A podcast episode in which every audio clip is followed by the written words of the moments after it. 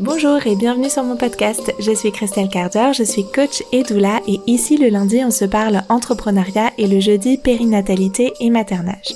Si ce podcast vous plaît, sachez que vous pouvez le soutenir en vous y abonnant, en lui mettant 5 étoiles sur votre plateforme d'écoute, en faisant un petit commentaire, ça me fait toujours plaisir, et surtout en le partageant à vos amis. Ça soutient énormément mon travail, ça peut les soutenir aussi, qu'elles soient maman ou entrepreneuse, et si vous souhaitez découvrir encore plus d'outils et d'inspiration, ça se passe sur mon site christelcarder.com ou sur les réseaux sociaux, Instagram au même nom christelcarder.com et pour toute la dimension entrepreneuriale, c'est sur Entrepreneuriat Aligné que vous me trouverez sur Instagram. Allez, merci pour votre présence ici et passons maintenant à notre épisode.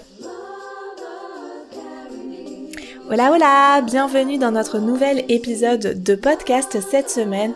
Je me réjouis de vous retrouver même si en soi ce dont on va se parler n'est pas un sujet particulièrement réjouissant mais on va essayer d'en faire quelque chose justement de positif. On va se parler aujourd'hui d'échecs et euh, précisément à cette période de l'année où peut-être tranquillement et peut-être même un peu malgré vous, vous commencez à faire le bilan de votre année 2023, notamment parce qu'on arrive à, au jour où j'enregistre là, on est euh, mi-fin novembre et, euh, et tranquillement la fin de l'année se profile et on commence à voir par-ci par-là des petites apparitions de bilan de fin d'année, de euh, qu'est-ce que qu'est-ce que nous a apporté cette année 2023, est-ce qu'on a atteint nos objectifs, etc. Et je trouve important ici peut-être en amont de tous ces bilans justement, et puis de manière plus générale parce que c'est quelque chose qu'on va rencontrer régulièrement dans notre aventure entrepreneuriale, de venir se parler d'échecs et de comment on considère, comment on gère nos échecs dans notre aventure entrepreneuriale. C'est vraiment hyper important parce que à partir de là, à partir de notre capacité à gérer l'échec euh, convenablement, j'ai envie de dire, ben il va se passer, euh, il va y avoir des conséquences en fait pour nos succès futurs. Et euh, et puis de manière plus générale, en fait, je trouve que justement l'entrepreneuriat vient aussi nous donner des leçons pour notre vie plus générale, pour notre vie personnelle, pour l'éducation de nos enfants parfois, et que la, façon de gérer l'échec dans nos entreprises va avoir un impact, en tout cas va pouvoir venir nous donner des leçons sur la façon de gérer nos échecs dans notre vie plus personnelle et de transmettre aussi à nos proches comment gérer l'échec, comment les accompagner dans la gestion de l'échec. Ici, peut-être, on peut commencer par définir qu'est-ce que c'est que l'échec L'échec, dans sa définition la plus euh, générale, c'est le fait de ne pas obtenir ce qu'on avait désiré, ce qu'on avait projeté, c'est le fait de ne pas réussir à atteindre quelque chose. Et on va pouvoir d'abord, et c'est très important qu'on commence par là, faire la distinction entre un sentiment d'échec donc comment moi je me sens à l'intérieur, et un échec factuel, c'est-à-dire les faits, qu'est-ce que me disent les faits sur la situation? Donc les circonstances extérieures, c'est ce qu'on va pouvoir pointer du doigt, chiffrer, mesurer, quantifier, temporaliser, et notre réalité intérieure, c'est tout ce que notre mental crée autour de la situation extérieur. Et c'est important ici de venir faire la distinction puisque il y a d'un côté des choses qu'on va pouvoir maîtriser, sur lesquelles on va pouvoir avoir de l'impact, et de l'autre des choses qui sont peut-être moins dans notre maîtrise en fait, et, et qui dépendent moins de nous et sur lesquelles on a moins la main tout simplement. Donc, on va essayer d'être aussi, quand on va être confronté à des échecs, les plus spécifiques Je vais m'expliquer tout de suite avec un petit exemple qui peut être issu de la vie personnelle et qu'on va pouvoir euh, transposer à notre vie professionnelle. Donc mon fils Saul fait du piano depuis euh, le début de l'année là, depuis septembre, et euh, je peux transposer, je peux imaginer une situation où il viendrait vers moi en me disant maman je suis nulle au piano, j'y arrive pas, et juste partager ce sentiment là. Et ici, on voit bien que c'est tellement vague comme sentiment, comme euh, phrase, comme façon de, présenter la situation, qu'on va pouvoir uniquement répondre des banalités qui ne vont pas beaucoup aider finalement. On va pouvoir dire par exemple mais pas du tout, euh, t'es pas t'es pas du tout nul, qu'est-ce que tu racontes, moi je t'ai entendu jouer et euh, c'est super et ça va peut-être faire du bien sur le coup, mais c'est pas forcément ça qui va vraiment soutenir la personne. Ou on va pouvoir aller à l'inverse opposé et dire bah écoute euh, si tu te sens nul, c'est pas grave, tu peux arrêter, il n'y a pas de souci, tu peux mettre ça de côté puis trouver un autre instrument ou une autre activité qui te convient mieux. Et entre ces deux euh, réponses, on peut dire, bah, en fait, il y a D'abord, il y a ni l'une ni l'autre qui ne nous fait avancer. Et puis en plus, il n'y a pas beaucoup d'autres options parce qu'on est sur un constat ou en tout cas un constat de sentiment qui est hyper vague. Donc si je veux vraiment aider mon petit soul, je vais plutôt aller lui demander, lui poser des questions sur Qu'est-ce qui lui donne ce sentiment de manière beaucoup plus spécifique Est-ce que c'est par exemple quelque chose qui a lieu, euh, qui est en lien avec sa façon de jouer aujourd'hui. Est-ce que aujourd'hui il se sent pas dans son assiette avec son instrument ou de manière plus générale et du coup ça lui donne ce sentiment qu'il est nul? Est-ce que c'est quelque chose qui s'est passé dans son dernier cours de piano ou peut-être quelque chose avec le professeur? Ce qui sont encore deux choses différentes. Est-ce que c'est en lien avec le morceau qui travaille actuellement? Est-ce que c'est en lien avec euh, quelque chose que quelqu'un lui aurait dit, peut-être un camarade d'études de piano ou quelqu'un dans sa classe? Il y a plein de raisons possibles, diverses, mais beaucoup plus spécifiques, qui vont pouvoir amener à comprendre la situation que vit la personne et que nous on vit euh, à titre personnel quand c'est nous qui nous sentons dans ces situations-là. Et du coup, à partir de là, on va pouvoir beaucoup mieux cibler le problème concret, le problème réel et pouvoir commencer à se poser un certain nombre de questions par rapport à la situation. Par exemple, si on le transpose à une vision plus entrepreneuriale d'une situation d'échec et que on avait projeté de faire un lancement sur euh, le mois de novembre par exemple à 5000 euros et que malheureusement on a atteint seulement 1800 euros de chiffre d'affaires. On a d'un côté la réalité concrète des chiffres. Par exemple, au lieu de générer 5000 euros de chiffre d'affaires, bah, on en a généré 1800. Et on se sent en échec parce qu'on a des pensées du type j'ai raté ce lancement, je suis nul, ça n'a pas marché, j'y arrive jamais, euh, je, je comprends pas comment fonctionne un bon lancement, pourquoi les autres y arrivent et pas moi, ma communauté n'est plus intéressée par mon travail, etc., etc. Et en ayant ce type de pensée, bah évidemment, d'une certaine manière, on se rajoute de la souffrance au-dessus de la réalité concrète qui est qu'on n'a pas assez de chiffre d'affaires pour euh, bah, couvrir nos dépenses euh, d'entreprise et à titre personnel se dégager une rémunération. Donc on a déjà une situation qui est compliquée d'un point de vue euh, concret, on va dire, et en plus de ça, on s'ajoute des pensées euh, douloureuses qui viennent rajouter de la souffrance sur la situation et qui, on peut le remarquer, ne nous aident pas vraiment à avancer. Donc, ce que j'ai envie de vous partager immédiatement, c'est que dans un premier temps, la toute première étape face à une situation d'échec, c'est de se laisser la possibilité de ressentir nos émotions.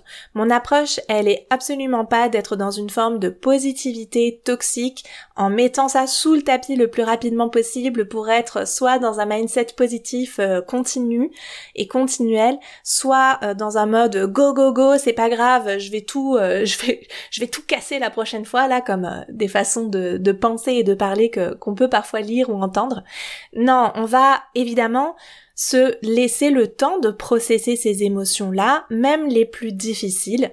On peut pleurer, on peut décharger auprès de quelqu'un, on peut décharger auprès euh, d'une mentor, d'une coach, d'un groupe d'entrepreneuses, d'une amie, de son partenaire ou sa partenaire, de sa famille. C'est d'abord à nous de trouver les personnes qui vont être les plus capables de nous accompagner correctement dans ce moment-là. Et puis ensuite, je vous encourage à vous donner une temporalité dans le sens où bah on va avoir besoin de se donner du temps et de l'espace pour accueillir ces émotions-là, mais on veut pas rester dans cette boucle-là parce que ça va pas nous aider tout simplement. Donc l'idéal, c'est de se demander combien de temps on se donne pour processer ses émotions, parce que on veut pas les enfouir, on veut pas les mettre sous le tapis encore une fois, mais on veut pas non plus tomber dans cette spirale émotionnelle. Donc on peut se dire par exemple, bah on se donne 48 heures, on se donne 3 jours, on se laisse traverser ça, on se laisse être au fond du trou si on a besoin, on se laisse euh, binger sur Netflix au fond du lit sans travailler pendant deux jours parce qu'on se sent trop nul. Ok, d'accord. Ou on se laisse, je sais pas euh, quelles sont vos façons de, de processer, mais on se laisse être dans le dur en fait. On se laisse être dans le mal. Mais au bout d'un moment, ça va être important qu'on se donne les moyens et qu'on commence à réfléchir à séparer la réalité concrète, donc j'ai généré 1800 euros au lieu de 5000 euros, de la pensée qui vient nous ajouter de la souffrance de je suis nul, euh, ce que je fais ne fonctionne jamais, les gens n'aiment pas mes offres, euh, je serai jamais une bonne entrepreneuse, je vais jamais atteindre le succès que je désire, etc., etc. Si on sépare pas les deux, on va passer à côté de notre capacité à analyser intellectuellement la situation. Or, on a besoin de ça pour progresser en tant qu'entrepreneuse. Ça risque, si on passe à côté de ça, de nous mettre en position de réitérer cet échec, de le renouveler encore et encore et encore. Ou si on reste dans nos émotions dures, négatives, euh, cette spirale là qui nous draine vers le bas, ben ça peut nous amener de plus en plus loin dans cette négativité jusqu'à finir par douter complètement de nous-mêmes, jusqu'à finir par douter de notre capacité à être, euh, à générer en fait euh, du succès avec notre entreprise. Et ça ne nous rend pas service non plus parce qu'on peut finir par abandonner tout simplement alors que ben à la base, c'est pas euh, c'est pas ce qu'on souhaite, tout simplement, c'est pas ce qu'on souhaite. Donc dans un cas comme dans l'autre, on ne profite pas de l'échec pour s'améliorer. Que ce soit dans le je vais rester au fond du trou et euh, je vais plus rien faire pour mon entreprise parce que de toute façon je suis nulle et tant pis j'abandonne et je vais reprendre le salariat ou euh, bah je c'est pas grave, euh, je vais de l'avant, euh, je mets ça sous le tapis et puis euh, tout dépend de mon mindset, etc. On se donne pas la possibilité d'analyser et du coup on, risque de renouveler notre échec et de pas comprendre pourquoi en plus. Donc c'est quand même pas à notre avantage non plus de faire ça. Donc, on va se poser un certain nombre de questions qui vont nous aider à comprendre ce qui s'est passé et à en tirer les conclusions dont on a besoin pour avancer.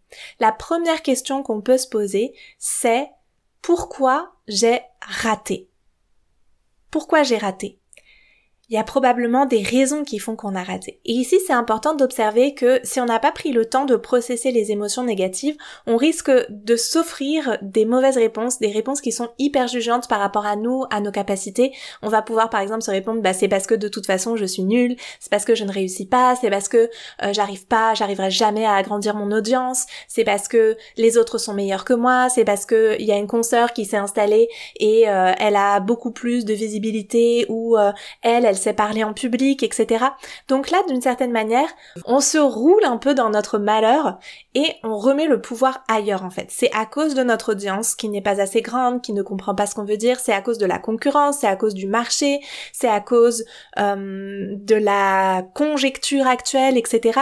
Et on voit bien que même s'il peut y avoir une part de réalité dans ce constat-là, ça ne nous rend pas vraiment service de focaliser là-dessus parce que on va pas changer la situation économique mondiale, on va pas euh, changer euh, le fait qu'il y ait des gens qui s'installent dans notre domaine d'activité, dans notre thématique et qui vont bah, avoir de la visibilité, avoir euh, de la clientèle, etc. C'est, je veux dire, on va pas, on va pas se mettre à désirer que les autres ne réussissent pas en espérant que c'est ça qui va nous faire réussir. En fait, ce serait à la fois pas du tout, en tout cas pour moi dans mes valeurs, et en plus ça a aucune logique en fait ça c'est pas parce que d'autres réussissent que moi je vais moins réussir et inversement c'est pas parce que les autres ratent que moi je vais plus réussir. Donc à l'inverse, on va pouvoir, une fois qu'on a vraiment bien laissé ce processus de ok, j'embrasse complètement les pensées négatives, j'embrasse mes doutes, j'embrasse ma vulnérabilité, j'embrasse euh, mes parties plus sombres en fait. Mais je me laisse un temps pour ça. Donc encore une fois, je me laisse 48 euh, heures, je me laisse 24 heures, je me laisse 3 jours. Et après, je rebondis en me posant la question pourquoi ça a raté, pourquoi j'ai raté, pourquoi j'ai échoué?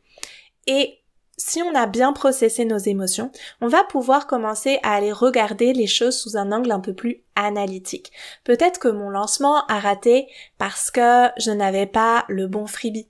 Peut-être que euh, mon lancement a raté parce que ma séquence de mail n'intégrait pas de levier d'urgence. Peut-être que ça a raté parce que dans ma page de vente, elle n'est pas hyper bien rédigée et par exemple, j'ai pas utilisé de storytelling alors que j'ai entendu plein de fois que ça pouvait être bien d'utiliser du storytelling. Peut-être que euh, ça a raté parce que j'ai pas euh, bien parlé de ce que je de, de ce lancement tout simplement avec mon audience. Donc toutes ces choses là vont venir nous apporter des petites mises en lumière de qu'est-ce qui n'a pas bien fonctionné en fait, euh, de manière plus factuelle, de manière plus analytique. Et la question qu'on va pouvoir se poser ensuite, évidemment, c'est est-ce que j'aurais pu réussir et comment? Et ici, c'est hyper important, le et comment. Est-ce que j'aurais pu réussir et en miroir, en fait, ben oui, en fait, si j'avais eu un bon freebie, si j'avais euh, une séquence de mails qui utilise le levier d'urgence, si j'avais intégré davantage de storytelling dans ce lancement, si j'avais communiqué avec plus de volubilité, avec plus d'enthousiasme à ma communauté, ben tout ça aurait pu contribuer à un meilleur résultat. Et du coup de manière factuelle j'aurais pu avoir ben, un meilleur lancement, un meilleur chiffre d'affaires et me sentir moins en situation d'échec. Et la troisième question qu'on va pouvoir se poser et qui est hyper importante, c'est qu'est-ce que je peux apprendre de ça?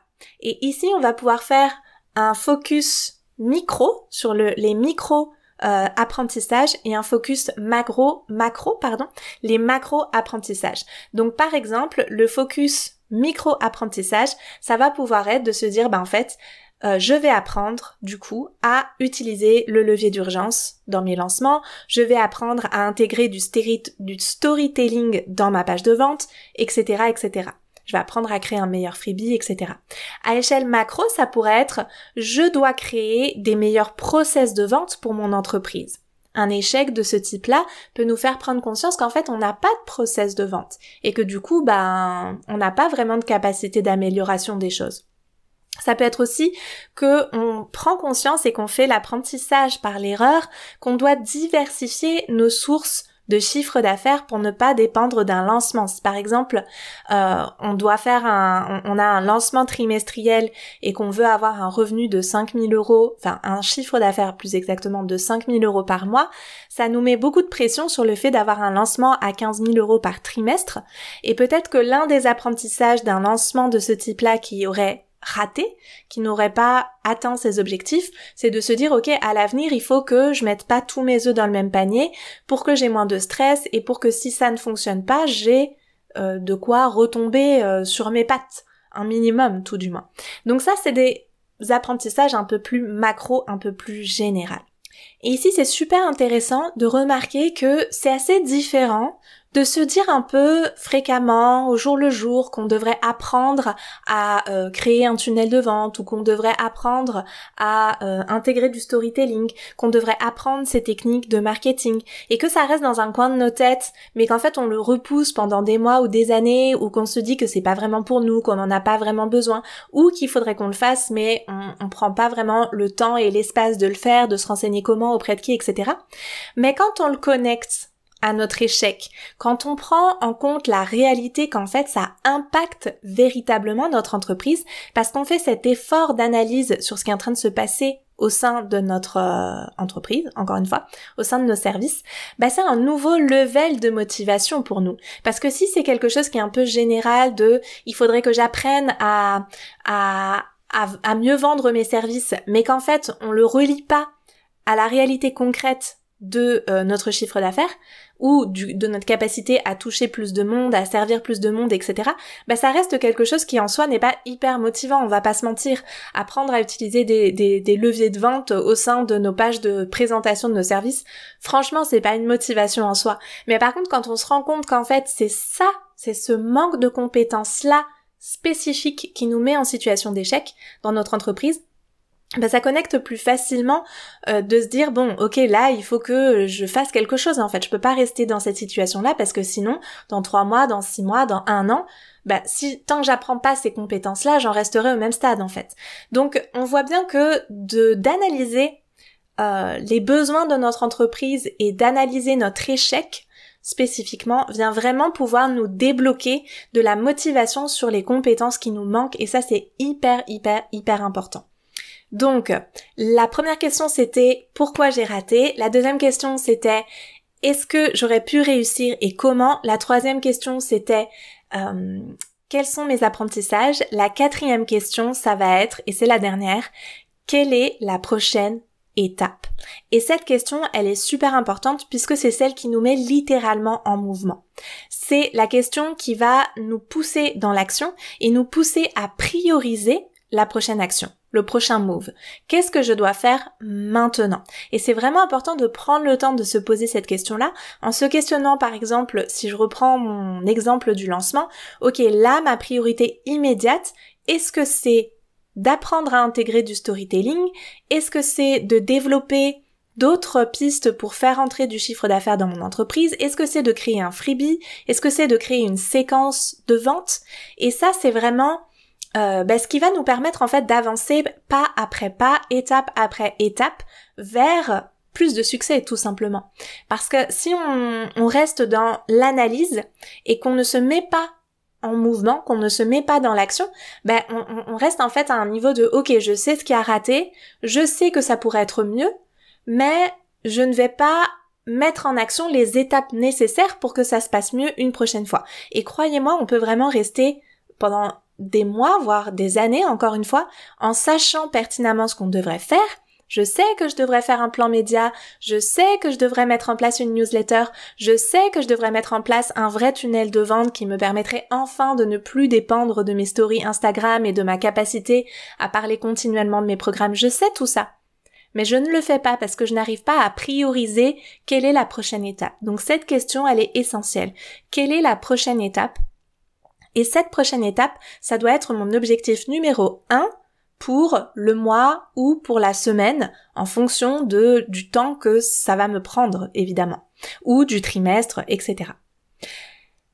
D'avoir cette capacité de se poser ces quatre questions, de détacher dans un premier temps de nos émotions, en ayant commencé d'abord par les processer. C'est ce qui va faire de nos échecs des merveilleux tremplins pour avancer vers plus de succès dans nos entreprises. C'est ça qui va nous permettre de nous améliorer sur les plans les plus factuels, apprendre à créer un bon tunnel de vente, apprendre à utiliser du storytelling, apprendre les leviers d'urgence, apprendre à mieux accompagner nos clientes, etc. Mais aussi en tant que personne c'est un des aspects les plus profonds de l'entrepreneuriat à mes yeux et c'est super important pour moi de le nommer. Ce que je veux dire par là, c'est comment pour obtenir un meilleur résultat la prochaine fois, je peux devenir une meilleure personne au sens de devenir la personne qui crée un résultat plus important. Et je vais répéter ça. Comment, face à l'échec que j'ai vécu aujourd'hui, je peux devenir une meilleure personne à l'avenir en devenant cette personne qui va créer un meilleur résultat. Exemple tout de suite. Quelle routine de travail je peux mettre en place pour devenir la personne qui génère un meilleur résultat? Quel équilibre vie pro, vie personnelle je peux mettre en place pour devenir la personne qui va générer un meilleur chiffre d'affaires? Quel mindset quel mindset je dois adopter aujourd'hui pour générer plus de résultats demain dans mon entreprise. Comment je peux prendre soin de moi pour générer des meilleurs résultats là encore? Et tout ça, en fait, toutes ces petites questions-là, c'est ce qui va nous permettre non seulement de nous améliorer dans nos compétences les plus techniques, on va dire, mais aussi dans une dimension plus profonde qui nous rend plus résilientes et qui muscle notre confiance en nous, qui muscle notre capacité de rebond en allant chercher des ressources personnelles plus puissantes. Et en fait, c'est exactement ça qui va venir muscler notre confiance en nous, qui va venir muscler notre résilience, notre capacité de rebond et qui va faire de nous l'entrepreneuse qui va avoir plus de succès dans le futur. Et c'est ça qui fait vraiment la différence. Si on reste immobile dans notre zone de confort, parce qu'on a peur de l'échec, on va jamais avancer. Il faut aller se confronter à la possibilité d'échouer, parce que c'est la réalité de l'entrepreneuriat et que c'est comme ça qu'on avance. Si on ne rate pas, bah en fait on n'apprend pas d'une certaine manière. Plus on rate, plus on apprend, plus on s'améliore. Je vais le redire encore une fois, plus on rate, plus on apprend et plus on s'améliore. C'est comme ça pour toutes les disciplines, absolument toutes, et c'est important vraiment en tant qu'entrepreneuse qu'on ne laisse pas le regard des autres, ni notre propre regard sur la situation, nous priver du potentiel d'amélioration qu'il y a dans l'échec. C'est-à-dire c'est important qu'on ne minore pas nos échecs aux yeux des autres et à nos propres yeux, qu'on se laisse processer les émotions, mais qu'on aille dans l'analyse ensuite parce que c'est de cette analyse-là qu'on va pouvoir aller de l'avant avec notre entreprise par la suite. Donc c'est ok d'avoir des pensées noires, de se sentir nul quand on vit un échec. On passe toutes par là vraiment à 100%. Euh, le succès se crée sur une pile d'échecs en fait, hein. parce que c'est comme ça qu'on apprend ah ça ça fonctionne pas, ça ça fonctionne pas, ça ça fonctionne encore pas. Et là ah j'ai trouvé quelque chose qui fonctionne. Et parce que je peux le mettre en regard de ce qui n'a pas fonctionné, je vais pouvoir déterminer qu'est-ce qui fait que cette situation-là est une situation successful et que je peux la reproduire. Donc, même au sein d'un échec, on va se laisser la possibilité de vivre le processus émotionnel, puis de se relever, de prendre le temps d'analyser spécifiquement ce qui s'est passé et d'agrandir nos compétences à la hauteur de nos objectifs. C'est vraiment ça l'enjeu en fait. On va devenir cette entrepreneuse qui va finir par réussir, qui va faire que les échecs deviennent non pas la ligne d'arrivée, mais des étapes sur le chemin jusqu'à euh, cette ligne d'arrivée successful, parce que c'est ce qu'on mérite tout simplement. Voilà, j'espère que cet épisode euh, plein de motivation et avec une, euh, une vision peut-être pour euh, ces bilans qui s'approchent de fin d'année va vous, vous booster, va vous permettre de prendre les choses à bras le corps et avec un, un angle d'amélioration possible par rapport à la situation que vous voyez devant vous que vous, que vous, peut-être sur laquelle vous n'avez pas trop envie de poser le regard ou au contraire qui vous frappe de plein fouet. Si c'est pas le cas, si vous êtes dans un moment super successful à l'inverse, ben gardez cet épisode sous le coude pour quand peut-être à une autre étape de votre aventure entrepreneuriale, euh, un échec pourrait pointer le bout de son nez. Encore une fois, c'est parfaitement normal, on le vit toutes, on passe toutes par là et euh, c'est tellement précieux d'avoir autour de soi des personnes qui vont pouvoir nous accompagner à travers ça, qui vont pouvoir nous aider à prioriser aussi les prochaines étapes, à analyser ce qui a pu mal se passer. C'est notamment ce qu'on fait énormément dans Entrepreneuriat Aligné euh, et bien sûr dans tous les espaces de coaching que moi je propose et probablement d'autres personnes aussi bien sûr. Et voilà, si, euh, si tout ça vous parle, si tout ça vous plaît et que vous sentez que vous avez besoin d'accompagnement ou, ou juste l'envie, on n'a pas forcément toujours le besoin mais parfois l'envie, ben n'hésitez pas à me faire un petit mail pour qu'on voit ensemble comment on pourrait travailler autour de votre projet, de votre entreprise, de vos services en ligne. Et puis on se retrouve, quoi qu'il en soit, lundi prochain pour un nouvel épisode de notre podcast. Merci pour votre écoute et à très vite. Ciao ciao